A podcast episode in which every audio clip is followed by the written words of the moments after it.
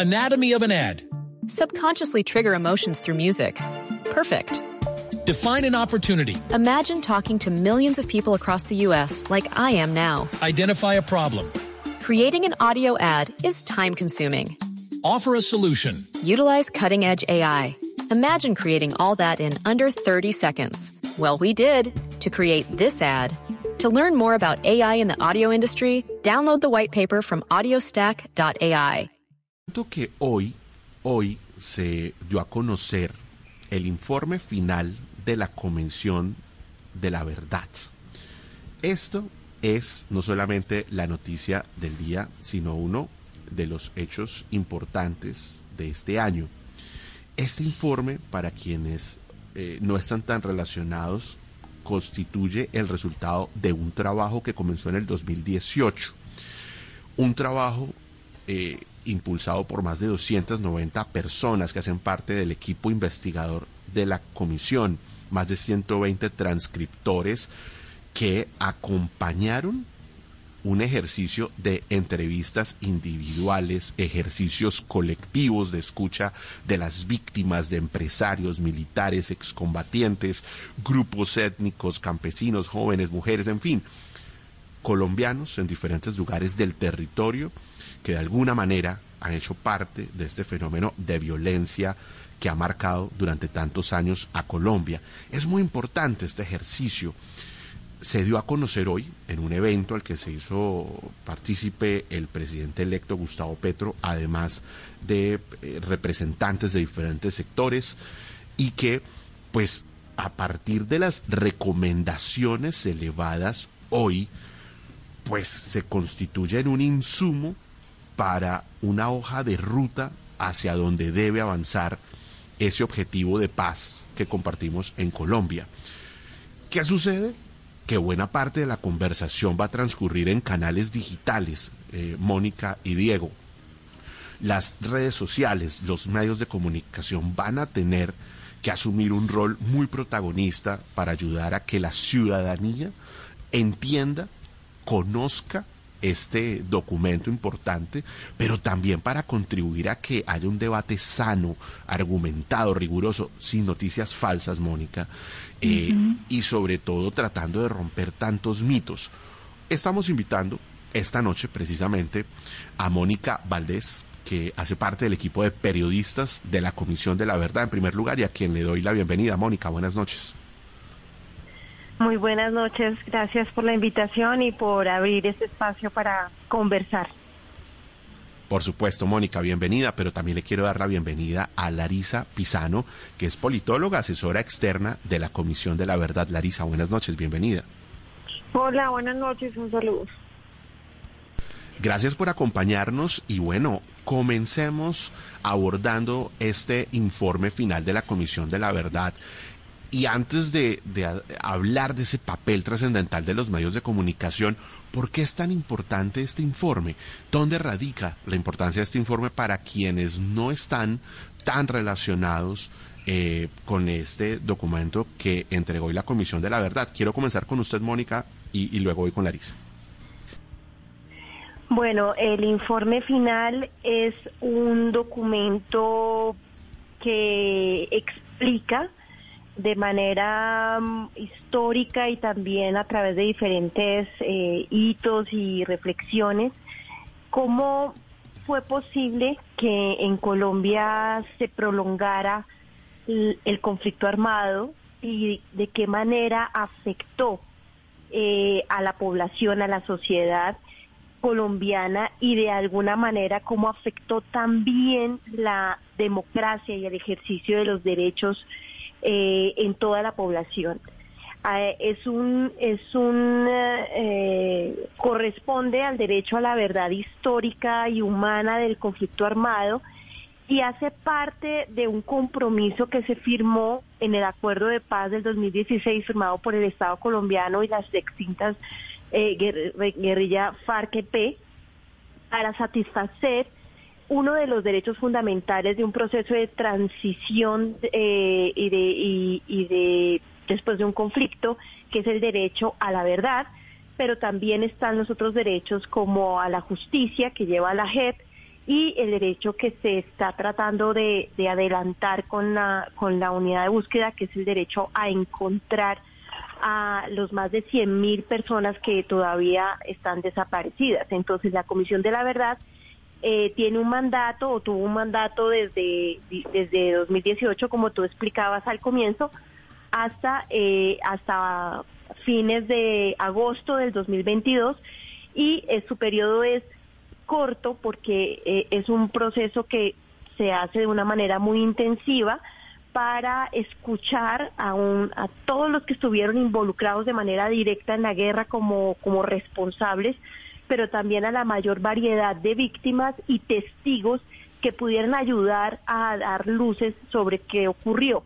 A la, a la vez es un proceso de investigación profundo que, que involucra estudio de bases de datos, que recoge todo lo que ya había hecho el Centro Nacional de Memoria Histórica y otros estudios académicos y, y de organizaciones sociales para tratar de aportarle al país esta parte de la historia de Colombia. Tiene mucha importancia porque es un punto de referencia para que la sociedad en su transición hacia una vida sin conflicto armado, digamos, se comprometa hacia la no repetición de las, de las graves vulneraciones de los derechos humanos. Yo, yo quiero, entendiendo todo ese, digamos, eh, toda esa eh, investigación profunda y entender un poco la realidad de la historia, ¿Cuál es el compromiso que hay para que esa información llegue a cada colombiano? Porque hacer todo ese levantamiento de información, esa verificación de datos históricos, pero ¿cómo hacer para que realmente cada colombiano se entere de la verdad o de la historia desde el punto de vista de esta investigación? Larisa, no sé si quieres... Bueno, yo arranco... Sí. sí, yo creo que ah, le, le correspondería a Larisa esa parte.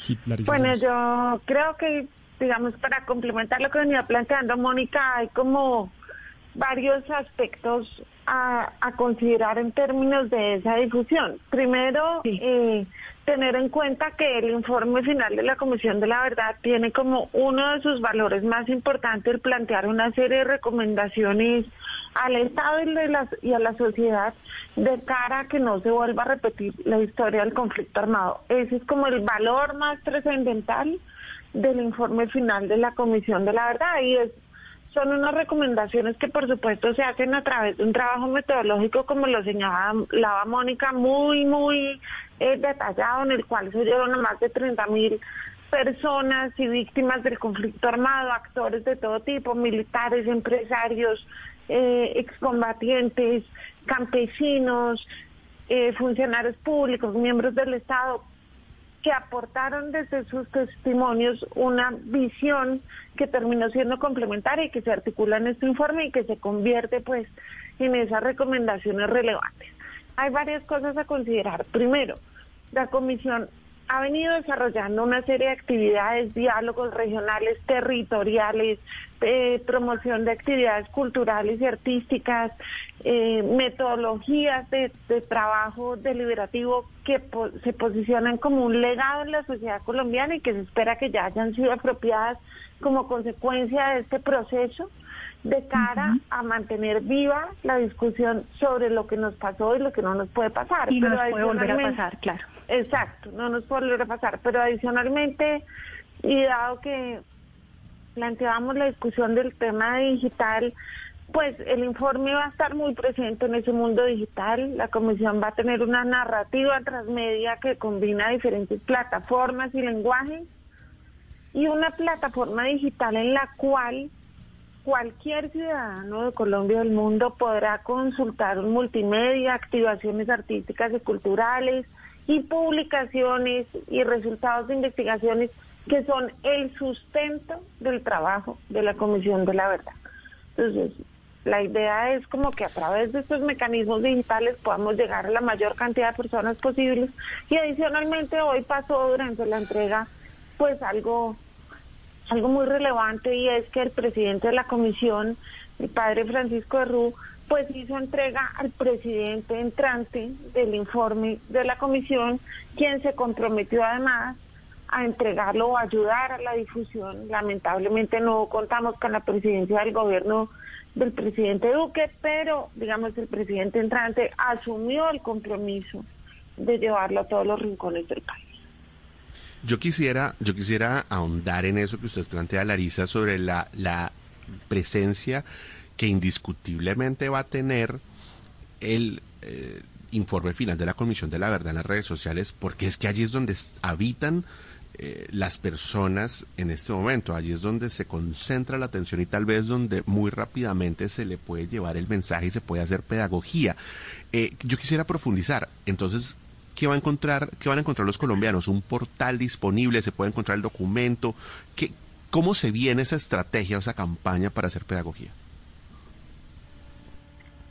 Eh, bueno, en la Comisión de la Verdad eh, es muy consciente que es de las pocas comisiones de la verdad en el mundo que surge en una era digital y por eso todo lo que hizo en términos de diálogo social, porque a la par con la investigación se hizo un ejercicio de diálogo social muy amplio, muy diverso, muy pluralista todo eso fue transmitido en, a través de streaming, obviamente con el hecho que dos de los años del mandato tuvieron que ver con la pandemia, entonces se fortaleció toda una comunicación vía eh, redes sociales muy fuerte en las transmisiones en sus canales de YouTube y de eso hay memoria.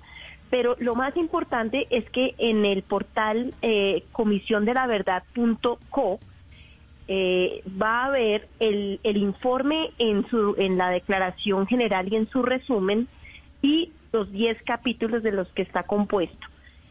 A, la vez va a tener cantidad de productos pedagógicos que un profesor puede utilizar en, un, en una clase, que una estudiante puede utilizar para una exposición, que una organización social de mujeres, de campesinos, de defensores de derechos humanos o hasta una persona como voluntaria en su, en su comunidad, en su, en su familia, que, que, vea algo interesante ahí para introducir el informe final, lo puede hacer y, y, compartir. Entonces es eh, novelas gráficas, videos, podcasts, eh, infografías y cantidad de material que, que sabemos son para la, útiles para un mundo rápido, pero también uno, un material más de cocción lenta que son los elementos que tienen que ver con los volúmenes o los capítulos del informe que exigen ya una lectura mucho más minuciosa, pues un conflicto armado como el de Colombia no se puede contar de manera rápida todas las veces, sino que necesita unos abrebocas para abrir la conversación, pero luego va a necesitar más tiempo para entrar al fondo de las conclusiones y hallazgos que encontró la Comisión de la Verdad para alimentar la discusión y la conversación. Por otra parte, la Comisión ha, hecho mucho uso del arte en todas sus expresiones, desde el teatro, así como la música y, y toda suerte de expresiones artísticas que también van a estar ahí, es parte de lo que llamamos el legado. Y esas expresiones y activaciones culturales que tienen mucho el sabor territorial, el sabor de la gente, de, de las de las zonas más diversas con la creatividad muy comunitaria, muy viva que está en los jóvenes, en los artistas regionales, puede también entrar ahí a, a ver o replicar en sus en sus organizaciones y en sus medios para para para compartir estos relatos. Entonces, la, el informe final es como una especie de enciclopedia que, que aborda 10 capítulos y un informe de resumen con las recomendaciones y a la par tiene una cantidad de recursos muy bellos. Ustedes van a encontrar ahí podcast con paisaje sonoro, historias con relatos de las víctimas de una manera muy íntima que nos ha compartido y nos han dado el permiso de hacerlas públicas y asimismo pueden encontrar cantidad de herramientas para quienes se dedican a la pedagogía de, de, la historia o la pedagogía en términos de construcción de paz. Larisa, son seis décadas de conflicto eh, las que hay que narrar en este informe y yo quiero saber cómo fue pensada esa estrategia para llevar todo este material a lo digital, si se pensó que este país aún tiene un reto de conectividad y, quisiera conocer un poco cómo fue esa estrategia de llevar este contenido a lo digital. pues eh, digamos la comisión se ha tomado mucho tiempo y ha hecho muchos esfuerzos por tratar eh, de consolidar todo este material que probablemente será el archivo histórico más importante sobre el conflicto armado en Colombia, en donde, como decía Mónica, podremos encontrar de todo. Es decir, hay un capítulo, por ejemplo, el informe final, en el cual se recogen testimonios de la guerra, pero también se recogen sonidos, referencias estéticas del medio ambiente, de los lugares donde estaba sucediendo el conflicto armado, o hay investigaciones tan profundas como las que se realizaron con Forensic Architecture, por ejemplo, que tratan de identificar eh, los procesos y los hechos de desaparición en el Palacio de Justicia o los los temas relacionados con desplazamiento en el Uroa, que tienen una tecnología de altísima calidad y que implican eh, pues gráficas y, y, videos en casi que en tercera dimensión explicando los procesos de desaparición o podremos encontrar más adelante por ejemplo los archivos desclasificados del Departamento de Estado de los Estados Unidos que hacen referencia a el conflicto armado colombiano. Entonces lo que vamos a tener es un profundo acervo de información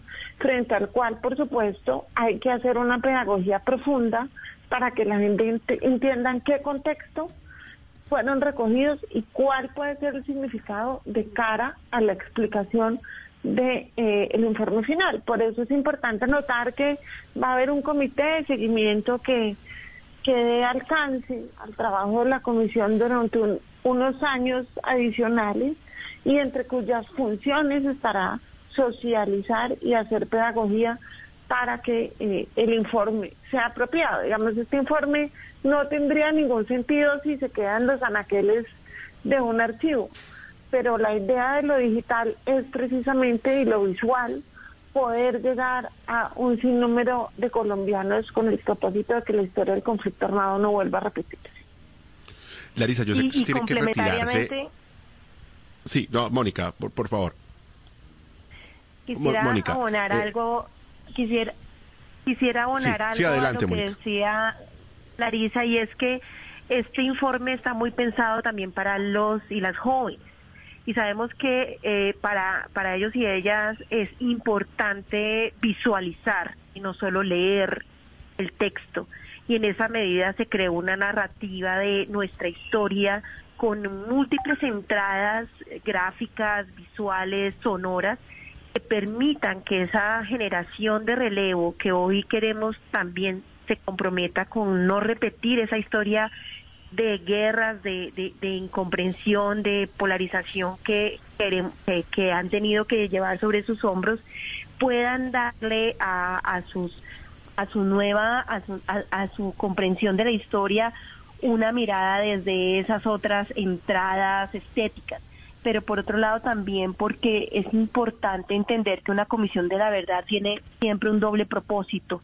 Por un lado, crear un relato, un relato histórico y comprensivo de, de, una tragedia como es un conflicto armado, pero también generar un proceso de diálogo y de encuentro entre diferentes sectores y, y, tanto de las partes enfrentadas como de aquella otra sociedad que permaneció o indiferente o confundida o, simplemente eh, en contradicción con lo que estaba pasando.